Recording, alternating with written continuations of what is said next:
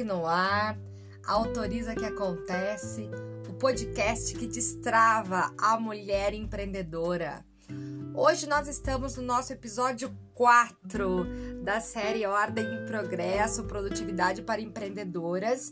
E eu quero trazer para vocês uma, um tema, uma história sobre milagres. Desde que eu era pequena e, e eu, tenho, eu venho de família católica, eu escuto o que são milagres, né? E aí ficou na minha mente aquela ideia que milagre é andar em cima das águas, milagre é fazer o aleijado andar, curar um câncer com as mãos, e aí todas aquelas histórias que eu já tinha escutado sobre os milagres bíblicos, né? As histórias de Jesus Cristo e os milagres que traziam essas histórias. E aí o tempo foi passando e eu achei então que milagre era uma experiência que não era para seres humanos normais, como eu, como você. Milagre era, acontecia lá de vez em quando, um ou outro, e aí, assim, quando acontecia, é, no, era noticiado pela televisão, nos jornais, rádios, TV e tudo mais, né? E o tempo foi passando, e quanto mais o tempo passa, mais eu me convenço que somos seres, seres espirituais tendo uma experiência física e não o contrário. Não somos seres físicos tendo experiências espirituais. É, e aí o, eu fui sentindo a necessidade de entender um pouquinho mais o empreendedorismo feminino no viés da espiritualidade e me dediquei a um curso chamado Um Curso em Milagres. É, é, um livro e esse livro ele vai te dando diretrizes de exercícios e tudo mais é, e definições do que é milagre e aí passa a ser então um curso em milagres. E aí me dediquei a isso é, e fazendo esse curso eu descobri outras perspectivas sobre milagre que eu quero dividir com você agora. Foram novas perspectivas que me ajudaram muito a entender o meu negócio, a entender a minha vontade de servir e de ajudar as pessoas e entender a minha vontade de transformar o mundo à minha volta num mundo melhor. Então eu quero te contar, por exemplo, é, que milagre é um serviço. O seu serviço feito com amor, o seu servir feito com amor é considerado um milagre. O seu serviço é o que você pode fazer de mais precioso para outra pessoa porque quando você serve, você trata o outro como a ti mesmo, porque você acolhe o outro, entende a vulnerabilidade do outro e entrega uma solução para o outro. Então, o servir é um milagre. É, consta também nesse livro, Um Curso em Milagres, consta que a mudança de ponto de vista é um milagre. Quando você pensava uma coisa de um jeito e acreditava numa certa situação daquele jeito e aquilo te, causava dor ou limitava a sua ação. E aí você trabalhou no seu desenvolvimento e a partir do momento você tem uma mudança de perspectiva, fez-se um milagre. A mudança de ponto de vista é um milagre. O milagre, é, para o milagre acontecer, ele não tem tempo ah, isso não vai acontecer comigo porque eu sou muito nova, porque eu sou muito velha, porque não dá mais tempo, porque o tempo passou. Para o milagre não existe tempo. Para o milagre somos todos iguais, somos todas iguais. É, não tem assim, fulana é mais pura e merece mais milagre que outra fulana que é mais pecadora e merece menos milagre. Somos todos iguais frente ao milagre. Para o milagre não existe condições pré-existentes não interessa de onde você veio, o que você estudou, o que você já fez, o que, que você sabe, não interessa. Se você põe intencionalidade de alinhar o seu pensamento com o seu sentimento e faz um servir com maestria e amor, você opera em um milagre, acontecem milagres. O milagre, ele não tem é, o, o, um ambiente que tem que estar pré-preparado para o milagre. O milagre ele pode acontecer a qualquer momento do seu pedido. Se você alinhar um pedido e, e cumprir as tarefas do seu dia a dia para alcançar esse, esse pedido, esse milagre vai acontecer. Ellen, como eu sei que aconteceram milagres, você encontra uma pessoa do nada que traz uma solução para você que você estava buscando há muito tempo. Aparece a indicação de um livro, aparece um podcast para você escutar. Você está numa rede social, por exemplo, e aparece um texto. Você comenta com uma pessoa uma coisa que estava passando pela sua cabeça e a pessoa fala: Nossa, estava justamente pensando nisso. E aí te dá uma solução incrível é, você conhece pessoas maravilhosas. Então você tem que estar acordada para os milagres, porque Deus não tem braços nem pernas que não os nossos.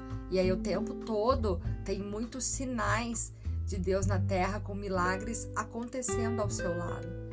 E o que eu queria te falar que é mais importante que eu entendi que sobre milagres, que é a coisa mais linda do mundo, é, é o seguinte: quando você tem uma intuição, quando você tem uma ideia, sobre alguma coisa, é, quando você tem uma revelação assim, né, sobre um assunto, aquilo não é um milagre, aquilo é uma experiência. Você acabou de passar por uma experiência, porque você teve uma ideia, uma intuição. Nossa, que coisa mais legal, é uma experiência. O milagre está na ação. Você agir para cumprir o seu propósito, para cumprir as suas tarefas do dia a dia é, em direção à sua felicidade, isso é o verdadeiro milagre, é a sua ação. É, eu espero que essa nova perspectiva tenha te ajudado a enxergar o tanto de milagres que está à sua volta e fortaleça o seu ato de empreender cada dia mais. Um grande beijo, até o nosso próximo episódio. Ai, se você não está inscrita ainda, no nosso evento Produtividade para Empreendedoras, Ordem e Progresso.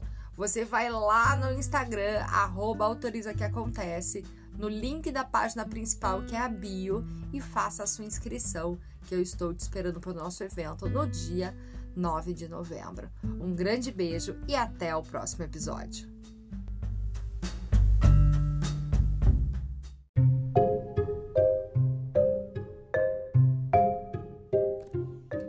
Ellen Milek no ar, autoriza que acontece, o podcast que destrava a mulher empreendedora. Hoje eu quero te contar uma história que aconteceu comigo um tempo atrás, que me ensinou uma grande lição e eu quero dividir isso contigo agora. É, em julho do ano passado, eu decidi que eu queria correr. Eu achei que ia fazer bem para minha saúde, ia me ajudar no processo de emagrecimento e poderia ser uma boa maneira aí de eu emagrecer com saúde. Procurei uma professora de educação física, minha amiga, e pedi para ela me orientar nos treinos de corrida. Muito bem. Lá estava eu bem dedicada à corrida e bem dedicada aos treinos que ela tinha me passado. A priori, quando eu li o treino, não achei nada tão difícil, né?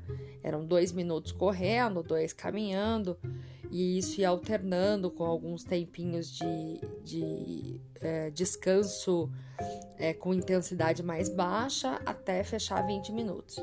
Olhei aquilo e falei, ah, tranquilo, né? Tranquilo e calmo. Corro dois, ando dois, depois descanso um andando bem devagarinho, repito a operação. Ah, dominado. E fui fazer o tal do treino que eu achei simplesinho na hora que eu li no papel. Menina, quando eu comecei a fazer o tardo treino, começou a me dar uma ofegância, assim, sabe? Uma faltância de ar. Eu falei, caraca, mano, que dois minutos comprido. É, a primeira lição, então, a percepção de dois minutos muda muito quando você tá fazendo uma coisa muito desconfortável. Foi a primeira coisa que eu senti. Um desconforto naquele dois minutos, eu fiquei ofegante, foi super difícil. E aí, é, chegou os dois minutos de andar, eu andei mais rapidinho.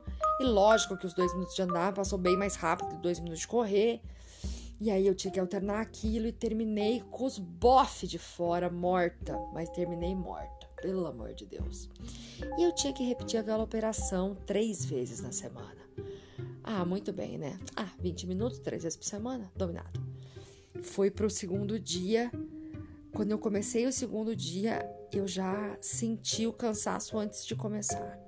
A minha cabeça já deu uma travada do tipo, meu Deus do céu, a gente não vai dar conta disso hoje. mas enfrentei aqueles 20 minutos e fiz o treino. Terceiro treino, a minha cabeça já travou em casa. Na hora de colocar o tênis e a roupa, eu já tava esbaforida de canseira, do tipo preguiça de sentir canseira, assim, sabe? Preguiça de sentir cansaço. Eu já tava nessa. E aí resolvi enfrentar. E aí, nessa enfrentância toda, eu já estava empreendendo e eu comparava muito a minha persistência em correr com a minha persistência em destravar o meu negócio. E aí eu comecei a entender quando a cabeça da gente trava, né? Ela travava a minha corrida e travava que eu fizesse alguns desafios, que eu cumprisse com alguns desafios no meu negócio também. O meu corpo me ensinou, o meu corpo me mostrou o que, que eu tinha que fazer. E aí aconteceu o inesperado é, eu fui pro treino, etc e tal, e um dos combinados que eu tinha com a professora era que o meu marido que me acompanhava nesses treinos todos é, filmaria uh, o meu desempenho correndo para que ela pudesse corrigir passadas e, e postura e tudo mais para que eu não tivesse nenhuma lesão, nenhuma dor, nem nada. Lá pelas tantas, depois do sexto treino, sétimo, mais ou menos, que a gente já estava com quase três semanas, quase um mês de treino, era o dia de fazer a tal filmagem para que ela pudesse fazer avaliação e aí me passar as novas recomendações. Muito bem. Na minha sensação, pelo tanto que eu já tinha me superado, pelo tanto que eu já tinha lutado contra a minha preguiça, eu tinha no meu imaginário aquela corredora linda, leve, com passadas bonitas de cabelos chacoalhantes durante aquela corrida, e era isso que eu imaginava cada vez que eu estava correndo. Eu me via assim.